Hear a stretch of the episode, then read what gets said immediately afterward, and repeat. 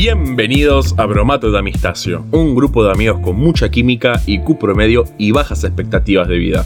Mi nombre es Dayan, el hombre onda y partícula simultáneamente, y conmigo están los asesinos del tiempo. Bueno, buen día a todos, yo soy Pepo, pero también conocido como la señal de cuidado escalón situado en el techo del colectivo. ¡Peligroso! Hoy vamos a estar hablando de las contradicciones. Y todo esto se disparó a partir de una noticia que vimos hace unos días y nos dio lugar a un debate que nos guardamos para ustedes, nuestros amados oyentes. Así que Pepo, por favor, contanos un poquito. Efectivamente, es cierto. Eh, si mal, no, espero que recuerden, porque acuérdense de que este podcast es disfrutable para todos, pero aún más para aquellos que nos siguen desde el principio, en su momento. Nuestra audiencia de huesos amarillos. Exactamente. Nosotros dijimos que íbamos a hacer algún día un podcast sobre contradicciones. Y este es el caso. Eh, y toda esta noticia, efectivamente, es que eh, se inunda Venecia. Es algo que nosotros nos quedamos como.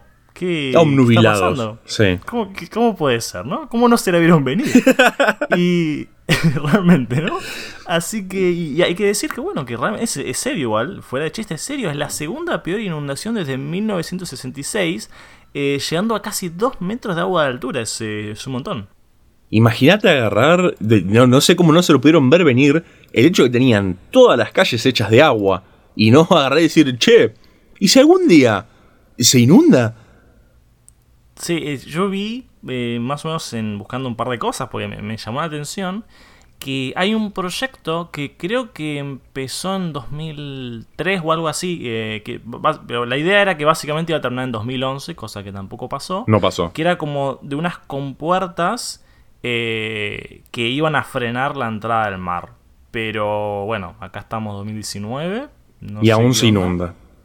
Y aún se inunda, sí señor. Así que de por sí debe ser, yo no sé cómo debe ser vivir en Venecia.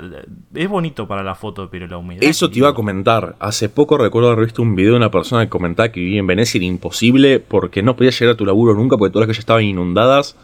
Eh, no podés correr, no podés caminar por las calles porque no tenés autos para ir. O sea, tenés que ir todo caminando, toda la gente caminando por el mismo lugar, mojados, muy, muy mojados. Aparte, es que Italia es un lugar apasionado no solo es la albóndiga lo caliente que tienen.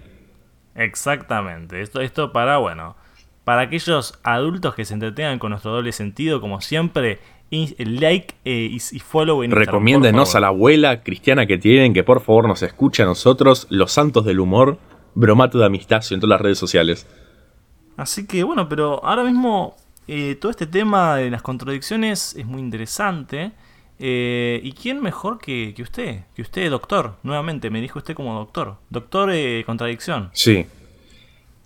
De como siempre, como siempre, me encanta arruinar la diversión y meterle un poquito de, de filosofía a la vida. No. Porque investigando lo que es la contradicción, Aristóteles, Sócrates, todo lo que eran los griegos, toman la contradicción como algo filosóficamente imposible. Si algo era contradictorio, no era filosófico, no era científico, no era real. Entonces me puse a pensar, para un segundito, está bien que fue hace, no sé, 5.000 años lo que dijiste, pero, pero, el ser humano, en esencia, es inherentemente contradictorio para mí. Por ejemplo, Defiéndelo. el bien y el mal. No, eh, si intentamos dividir el mundo entre el bien y el mal, nos damos cuenta que no es tan sencillo. Hay puntos grises, hay intermedios. Eh, una persona, por ejemplo, vos agarrás y decís, una vaca es un pato. Eso es inherentemente mentira, porque una vaca es una vaca, es una clasificación, es algo tácito simple. Pero una persona puede odiar a las vacas y al mismo tiempo amarlas. Mucho y apasionadamente. Una persona puede gustarle, por ejemplo, mucho el fútbol, pero sufre demasiado cuando ve jugar a su equipo Racing Club eh, de La Plata. Es cierto, a mí me pasa mucho. Yo soy hincha de Racing Club de La Plata. Sí, transpirando la camiseta y llenándola de lágrimas. Sí, más aún que Venecia. Más aún que Venecia. Entonces, no sé cómo estos griegos no pudieron notar este pequeño detalle de que, en esencia, de por sí, todo ser humano nace a partir de la contradicción. Ya el lenguaje es contradictorio, porque hay palabras que intentan explicar algo, pero no lo pueden terminar de hacer. Hay palabras que describen cosas en un idioma, pero no existen en el otro hay sentimientos. Hace poco había leído no claramente no recuerdo la palabra, pero en Japón tenían una palabra para describir la luz cuando pasa por las hojas de los árboles. Y es, ah, es, algo hermoso. Pero claramente nosotros decimos eh, la lucecita que pasa por las hojas. Bueno, otra cosa que eh, me acuerdo que me acuerdo básicamente pues muchas muchas personas se la tatuaban, como viste, como esas cosas de enjoy life, cosas así, pero era una palabra eh, de un de un dialecto mm, no me acuerdo, Yugoslavo, era aborigen, una cosa así, ¿cuál? Yugoslavo. No, más o menos. Eh, pero que tenía que ver con la mirada de dos personas que tienen, quieren decirse algo pero no se lo dicen, algo así, pero era, era, como una cosa así, pero de, un idioma, de un dialecto perdido, este, y que bueno, era como bastante específica la situación también. Sí, bastante específica. ¿Cuánta gente en ese país se miraba y no se decía nada? Sí, sí, la verdad que mm, me explico. Se explica. También, a propósito de la nueva temporada de Rick and Morty, de su nuevo capítulo, que habla mucho de la dualidad entre, no voy a hacer ningún spoiler, no hay ningún problema, todos, no, sacate las manos de los oídos Pepo, que es un fanático, es un Ricky Mortero, como le decimos nosotros, eh, que hablan mucho de la dualidad entre vivir la vida en el momento y planificar ese un futuro. Porque una cosa es vivir tu vida... Eh, ¿Quién agarra y se imagina de viejo sin un mango, pasándola mal, que tristemente suele pasar? Pero nadie se lo imagina así. Pero, eh, entonces uno ahorra, intenta proyectarse a futuro una vida, pero simultáneamente te querés comprar una docena de churros. Y esa plata. Y esa plata que te podría servir para comprar tu medicación de la arritmia, lo estás gastando en darte arritmia, justamente. Sí, es eh, básicamente Rick and Morty. Eh, bueno, para aquellos Rick and Morters, como a mí me gusta referirme a nosotros, a nuestra secta, sabemos que el, guabalaba es el, el, hacer y el dab dab es deshacer, ¿no? Tiene que ver con ese inherente Xing Shang, es Hakuna Matata de, Barney, digamos, todo en el mismo universo. Entonces, ya eh, creo que son suficientes pruebas para agarrar y poder pensar que el ser humano es tanto contradictorio como tiene una dualidad mentirosa. Intentamos pensarnos duales, pero en realidad somos una, un menjunje extraño de ideas, de emociones, de todo. Entonces, eh, hace poco, por razones que no entiendo, le exigí y amenacé a mi hermano que me explique qué es la física cuántica. Y algo que me llamó mucho la atención es la idea de que algo pueda hacer simultáneamente dos cosas.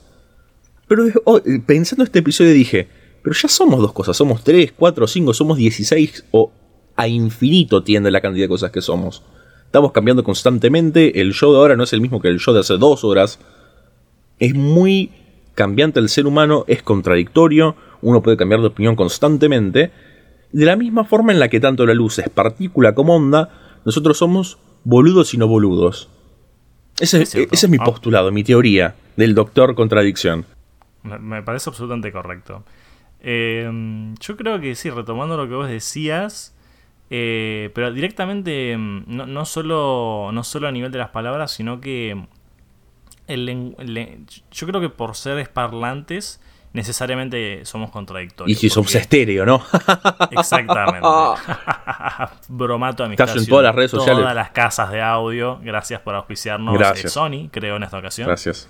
Eh, pero sí, por ser, por ser seres parlantes, eh, somos contradictorios porque venimos a, llenar un vacío con, con, nuestro ruido, con nuestras palabras.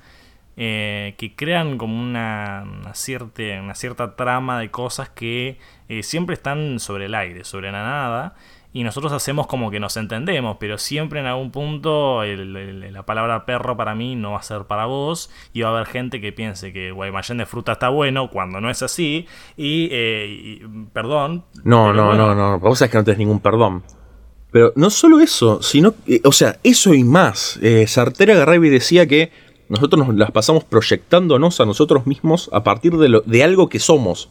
O sea, en ningún momento hay nada, sino que nosotros decidimos qué hacer con ese nada constantemente. Y si alguien que lo explicó esto mejor que nadie es nuestro papi, nuestro daddy Freud, quien sigue siendo relevante a pesar de los años que han pasado, en donde él ya presentó al ser humano desde infante hasta la muerte como contradictorio en naturaleza.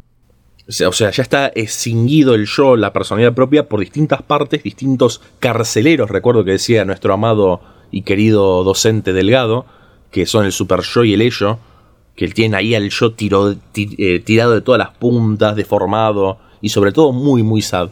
Sí, este, y gran parte de, los problemas eh, de la vida diaria y también de las, de las problemáticas más complejas señal de la mente, por lo menos desde, este, esta arista de pensamiento, desde este marco teórico, se explican justamente por esta, por esta complicada síntesis entre lo que es y lo que no es, entre el yo y, todas las, cosas, los impulsos que son más de, un orden de lo normativo y de, otro lado del deseo, eh, por lo que siempre...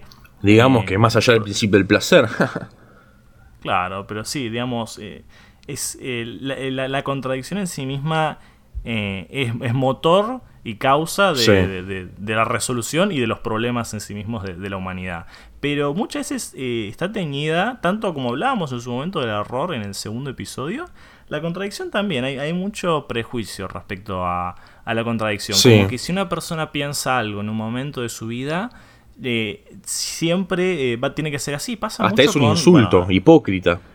Acá nos metemos ya con un poquito de polémica, pero polémica en el buen sentido eh, Como el fútbol. Porque, por ejemplo, no sé, muchas veces ahora con, con Twitter, eh, de repente se agarra y se le pone un tweet del, no sé, del 2006 de una persona, ah, pero mira, este tipo o esta persona dijo esta cosa en el 2006. Eh, fíjate, porque ahora, 13 años después, dice algo diferente y es como, sí, hay mucha gente que cree que las personas no pueden cambiar.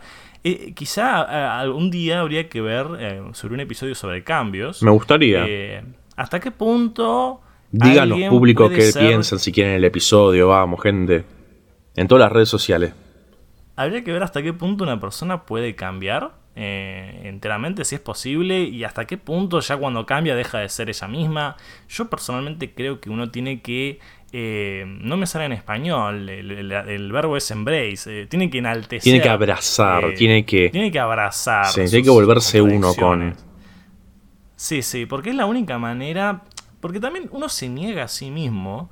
Eh, eh, por ahí muchas veces y, suele verse más claramente frente a los tópicos polémicos, ¿no? Que no nos vamos a meter por ahí porque no nos, no nos gusta el quilombo, no, no, queremos que nos escuchen solamente eh, por morbo y cosas así, pero seguramente todos ustedes que nos escuchan se reconozcan, reflexiones sobre que por ahí desde un tema tienen una postura pero desde otro tema tienen otra diferente, pero que de repente entran en conflicto y es como, no está mal. Es así, eh, eh, muchas veces se busca la síntesis, es así, somos humanos, el mundo es muy complejo, nosotros mismos también, entonces siempre se busca agarrar y decir, bueno, esto es lo normal, esto es lo, así es como se piensan las cosas, así es como se tiene que hacer, pero en la, realidad es mucho más complejo y eh, es, es normal pensar de una misma cosa eh, cosas opuestas, amar y odiar a la misma persona casi en las mismas dimensiones. Es más, eh, Maradona. Eh, el mismo, hecho del amor conlleva a sí mismo,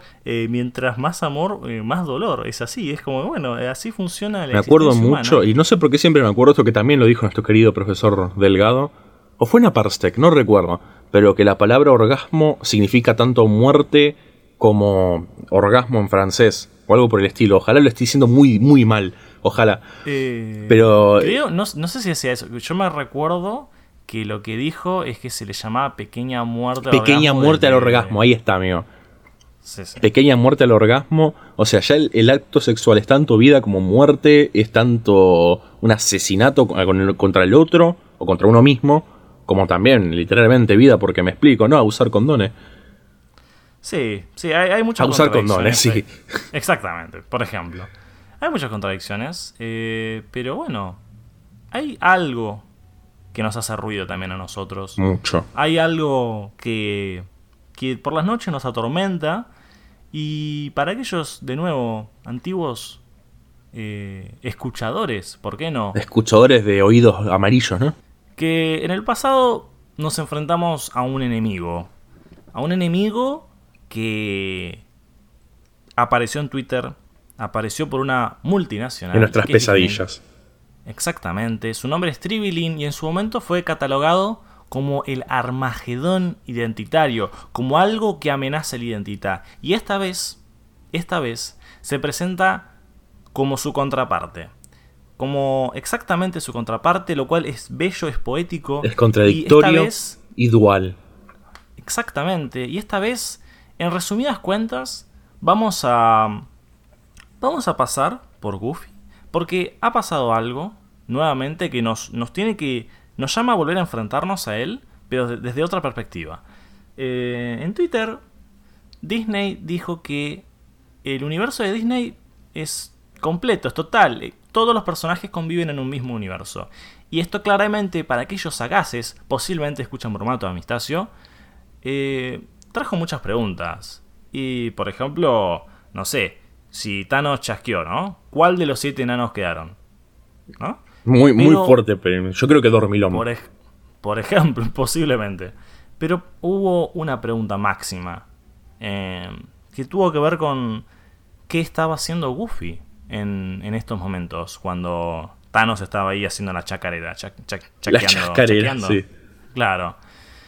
Y bueno, frente a eso, una fan de, de Bromato Amistacio dijo, necesito conocer esto, y claramente sabe que nosotros somos el pináculo de la sabiduría. Exactamente. Por lo que nos metimos en un viaje, eh, un viaje lleno de miedos, de temores, porque sabemos en lo que nos metemos, sabemos que esto podemos salir heridos, pero también hay que abrir la herida para poder realmente. Hay que sacar todo, todo lo malo de la herida, así por fin puedes sanar de una vez. la famosa pregunta es. Por, la vida, la vida misma. ¿Por qué Super Goofy no estuvo en Infinity Wars? Exactamente. Y para poder entenderlo, para poder entender esta pregunta, eh, tenemos que ir al, núcleo, al, duro del asunto, que es... ¿Y qué duro? El, qué duro. El capítulo, el primer y último, donde hace su aparición Super Goofy. Temporada 2, episodio 10 de La Casa de Mickey Mouse. ¿sí? Para aquellos que no lo hayan visto, que deben ser la minoría. Absoluta minoría. Eh, vamos a poner algunos tramos de, de lo que fue el episodio para que ustedes lo puedan entender. Está en inglés porque no, no, sé por qué no lo han subido en español, pero no se preocupen. Para que no, sepamos la verdad, saben que estamos buscando. Exactamente. Pero desde Bromato de Amistacio somos seres bilingües. No, o sea, es cierto que, bueno, me explico. Y cuadrúpedos también. exactamente. Aquellos adultos intrépidos sabrán entender mi chiste, pero manejamos el inglés como ni siquiera nuestro primer idioma, como nuestro idioma cero. ¿Sí? Casi ni lo hablamos. Así que con eh, imprudente traducción vamos a traerles a ustedes eh, distintos audios recortados del episodio para que entiendan más o menos la historia. Eh, para que tengan una idea, acá en, el programa de la casa de Mickey Mouse había ya un, un indicio ¿no? de lo que Disney nos traía. Es decir, un universo que incluye a todos los personajes. En los episodios aparece Blancanieves, aparece Dumbo, pero claramente, bueno, aparece nuestro amigo. Y en este episodio él se transforma en Super Goofy. Y hay una historia de amor que no sé si todos conocen. Eh, ¿Cómo no la van a conocer? pero recordáselo por las dudas. Ah, exactamente.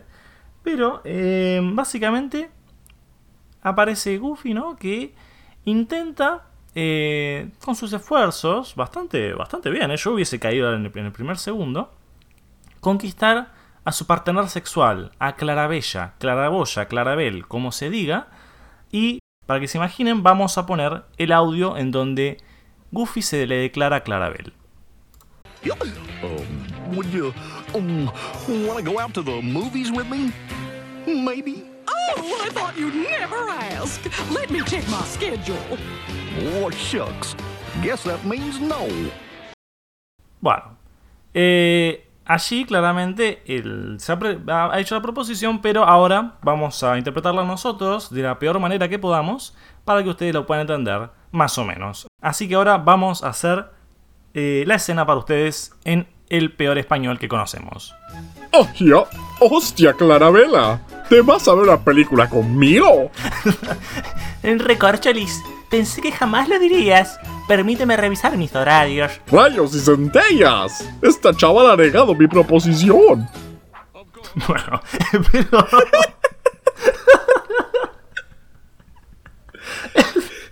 Espero que, que, hayan entendido. Pero para aquellos que tampoco entienden el español, eh, voy a básicamente Goofy invita a salir a Clarabella y bueno, ella evidentemente le dice, sí, sí, yo ahora reviso mis horarios, pero él lo tomó como un rebote, ¿no? Porque él ya eh, viene con autoestima bajo. Sí, sí. Acá hagamos un análisis más psicológico. Sí. Él evidentemente tiene un bajo autoestima, entonces hay, hay para, Si no estoy equivocado, para que revise el DSM, sí creo que cumple todos los criterios para un trastorno mayor depresivo.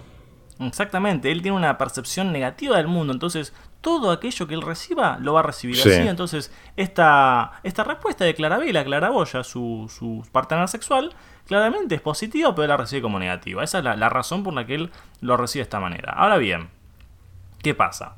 Goofy sale de la casa de Mickey eh, y hay una escena muy triste en la que él, bueno, él está como quizá algunas chicas o chicos, no sé, mayormente son chicas en las películas, que están ahí con una flor y arrancan pétalos y dicen me quiere o no me quiere. Y al parecer, el último pétalo decide eh, si lo quiere o no lo quiere. El sello. Y en este caso, eh, Uffy no dispone de flores, pero sí de una bolsa de manís. Y entonces, lo que sucede. Qué fuerte esta escena, qué fuerte esta escena. She loves me not. She loves me not. She loves me not. Meanwhile, in outer space, she loves me not. She loves me.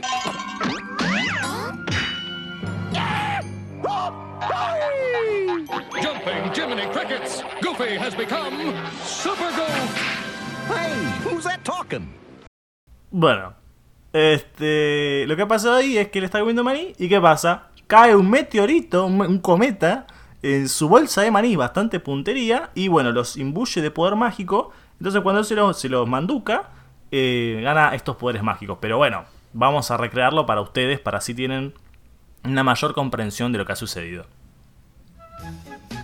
¿Ah, ya? ¿Ella no me ama? ¿Ella no me ama? Mientras tanto, en el espacio exterior. ¿Ella no me ama? ¿Ella no me ama? Saltando, retorciéndose, Goofy ha devenido en Goofy superior. ¿Ah, ya? ¿Quieres ese? así que, de esa manera, así es como se explica cómo es que eh, Goofy se vuelve super, super Goofy. Y, este, bueno, eh, a lo largo del episodio empiezan a ver algunas este, escenas donde de repente eh, él, no sé, demuestra su fuerza, su velocidad, puede volar. Eh, y bueno, en un momento, no sé por qué, él corre, no sé si es que se le acaba el, tiempo del poder mágico de los maní. Y sí. y choca contra un, contra un tacho de basura, como que se esconde ahí. Viene Daisy con Donald, que están ahí como fotografiando lo que sucede, como si haciendo como una especie de referencia a lo que pasaba con Spider-Man. Y bueno, pasa algo muy triste que eh, va a ser, eh, lo van a escuchar en lo siguiente. That was close. It's super goof. Oh, Donald, get a picture. Oh, it's only goofy. Stop wasting our film. Come on, Donald. Let's try out front. Hmm. I'm sick of everybody liking Super Goof instead of regular me, especially Clarabelle. Así que ahora viene nuestra, nuestro doblaje en la escena que comparten Goofy y eh, Daisy. ¡Oh, caramba! ¡Eso estuvo cerca! El Goofy superior. Deprisa, Donald. Toma una fotografía. Oh, es exclusivamente Goofy. Deja de arruinar nuestra filmografía. ¡Diantres! Estoy harto de que estos chavales gusten más de Super Goofy en vez de mí. Goofy promedio, especialmente Clara Bella. Una vez que pasa eso, eh, claramente Goofy queda resentido. Acá eh, empieza a aparecer una tensión entre su yo, no yo, el eh, Goofy superior, el Goofy promedio. El ideal de Goofy. claro, él, él claro, aparece como ese ideal del yo materializado en él mismo. Él es, es él en su máxima potencia, siendo súper fuerte, súper veloz. Súper guapo. Y de repente aquello que parecía ser anhelado pasa a ser odiado. Eh, la gente eh, no lo quiere a él, pero al mismo tiempo lo quiere a él. Es un momento muy confuso. Es un retorno del vacío. Entonces, él exactamente se encuentra con lo real, podríamos pensarlo desde Lacan, contra aquello que no tiene palabras, contra aquello que es la angustia, el dolor en sí. El nombre del Super Goofy él se enfrenta a la ausencia de sí mismo en su presencia. Es un momento completamente, nos parece eh, genial la referencia psicoanalítica a Sí. que han hecho desde este episodio, se nota mucho la inspiración. Sí, demasiado. Eh, sí, sí. Y, y bueno, lo que sucede acá es que él claramente se cinde. e- e- Intenta un proceso de decisión en el que acá, acá este punto específico es donde él, su personalidad, su estructura psíquica podría derivar en una psicótica. Digamos, acá es donde él se decide lo que él depende, lo que él- su decisión, lo que él tome a partir de ahora, va a devenir en que él vuelva a la locura. Pero claro, mientras todo esto pasa, hay problemas en la ciudad. Viene, al parecer, va a haber un meteorito. eh, y este meteorito gigante, al parecer claramente lo que pasó fue que una esquirla de ese meteorito se cayó en los maníes, pero ahora venía un meteorito gigante. Y hay una escena muy curiosa donde hay una especie de, de científico en el que empieza a decir, bueno, el meteorito va a caer exactamente en un lugar y empieza con, con un, con un fibrón negro marcar en el piso la trayectoria y, y literalmente está Clarabel eh, parada y el tipo agarra y, y le hace una cruz en las nalgas. Como que efectivamente el meteorito va a caer en las nalgas de Me su amada. parece O sea, que esto no es muy metafórico por parte del programa, pero es absolutamente psicoanalítico. Sí, sí, sí, o sea, es impresionante. Es un retorno a lo sádico de lo anal. No lo quiero decir, pero lo digo. Exactamente, hay demasiadas referencias. Y claro, entonces, frente a este peligro inminente de, de las nalgas, eh, lo llaman a Goofy. Y esto es, eh, esto es- a mí me pareció excelente porque hacen una especie de referencia a lo de Batman con la señal de Super Goofy y un sonido que está absolutamente de más. We gotta contact Super Goof.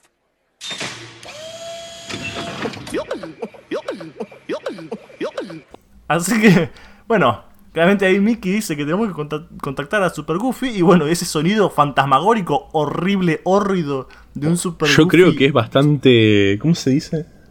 Ay. ¿Cuál es la palabra de Freud, amigo? Eh, que empieza con O. Eh, O Ah, sí, eh, ominoso. ominoso. Es bastante sí, sí. ominoso ese sonido. Sí, este, cuestión, bueno, ponen ahí la, la señal de Super Goofy y Super Goofy después se da cuenta de lo que está pasando y decide lo siguiente. Él decide... Pará, pará, pará, pará. Pará. Me acabo de dar cuenta. ¿Están llamando a Super Goofy con los ruidos de Goofy? Pero es Super Goofy, no saben qué es Goofy. Proseguí, amigo. Yo voy a llorar No. al, al baño. Yo voy a llorar Bueno, al baño. lo dejamos acá, lo dejamos acá para que la audiencia responda. Nosotros ya nos estamos metiendo en suficientes problemas para siquiera eh, meternos con esto. Así que proseguimos como si nada hubiese pasado. Eh, cuestión, Super Goofy agarra. Él había tirado los maníes eh, en, en el tacho de la basura. eh, y cuando va a, buscarlos em, para poder transformarse en Super Goofy y salvar a, a las nalgas de su amada, eh, ve que justo está el camión de la basura que agarra el, el- con, con- con un mecanismo el tacho, se lo tira encima, eh, va encima, ¿no? En el, en el, en Se lo tira encima el habitáculo donde camionero. va la basura y de repente se transforma el camión en un supercamión. Tiene y sentido. Tiene un brote psicótico, porque claro, una, fue una sobredosis de, De maní. de estos maníes. Y mm, Goofy, antes de entrar en la locura, eh, se recuerda que él mm, se había guardado un maní en, en la ropa. Así que se, se lo manduca y ahí se transforma.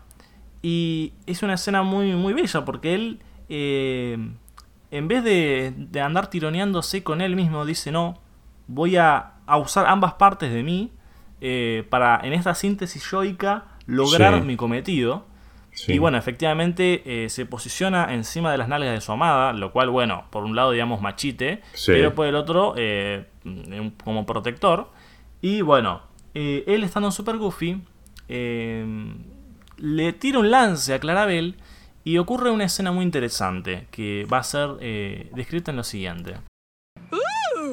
Saved by Super Goof. Wait till I tell Daisy. Uh, Clarabelle, uh, would you, uh, go to the pictures with me? No, Huh? you're too dangerous to be around. Besides, I checked my schedule and I've got a date with Goofy. Bueno, eh, eso es lo que sucede, pero en inglés. Mejor escuchémoslo en español. Salvaguardada por Goofy Superior. Esperada que le cuente a mi colega Daisy. Eh, Clarabella. ¿Te tomarías una foto Ohio conmigo? ¡Nah! Ohio? ¿Nandeska? Eres un chavalo demasiado peligroso como para estar junto a ti. En cambio, he revisado mis horarios y en sumatoria de los hechos ya tengo una salida con Goofy. Así que... En ese momento, se produjo un silencio extremadamente incómodo, pero necesario. Estoy temblando. Goofy se mira a sí mismo, se mira en los ojos de Clarabel. Ve cómo no es que ella buscaba a Super Goofy, sino que ella lo ama a él. No, no necesita de, de, que él descrea de sí mismo, de que use una careta, un disfraz. Y, es en ese momento donde de repente eh, sucede algo muy interesante. Que básicamente Mickey encuentra una cáscara de maní eh, ahí eh, cerca de Goofy y dice, claro, ¿cómo no me di cuenta antes? Goofy, Super Goofy, el maní. Claramente Super Goofy es Dumbo. Tiene sentido. Y, y ahí es cuando uno se da cuenta que mientras mientras Goofy inició un proceso neurótico, digamos, flexible, donde logró hacer una síntesis, amoldarse eh, a la realidad objetiva, ¿no? De lo que sucede, entender las distintas disparidades de sus amigos, de sentimientos, de sentires, eh, consigo mismo también. En cambio, Mickey claramente eh, se encuentra en un estadio completamente psicótico en el que tiene sentida la realidad y ¿cómo, es que Dumbo puede ser? Esta una carretera alternativa del nombre del padre, como diría nuestro amiguito Nas Parstek. Exactamente. Pero bueno, ustedes dirán, ¿qué tiene que ver todo esto? Con las contradicciones, con todo. Bueno, creo que está bastante claro, pero quizá lo que les llame la atención es que entonces, ¿cómo es que esto responde la pregunta? La pregunta inicial, la primordial, la primigenia, lo que nos trae aquí, incluso la vida misma. Sí. Bueno, frente a la pregunta sobre qué fue de Goofy durante los hechos ocurridos en Infinity War, la respuesta simple es que estaba luchando contra sus demonios internos, haciéndolos parte de su paraíso pero aunque también probablemente internado en una clínica por intoxicación por haber comido esos maníes. Es muy probable. Básicamente. Eso, eso, eso es todo, simplemente. Perdón, perdón público. Yo estoy temblando en este momento. Son escenas muy poderosas, el mensaje es muy fuerte y te hace pensar. Vivimos en una sociedad. Realmente vivimos en una sociedad. Creo que después de este mensaje tan potente, nosotros, los miembros de Bromato de Amistacio, no podemos continuar Estamos temblando, lo escucharán en nuestras voces, pero... la,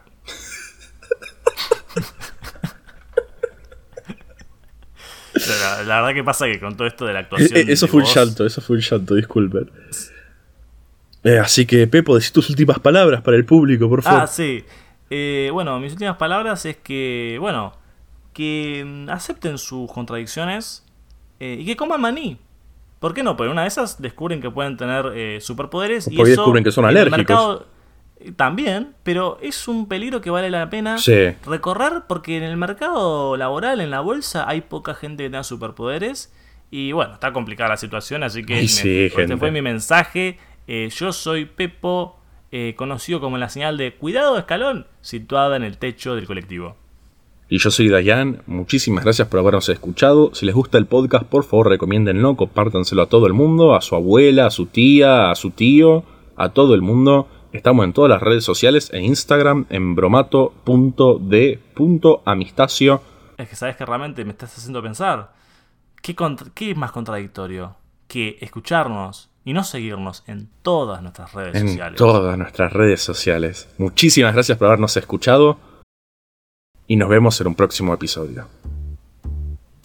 ¿Oh, yo?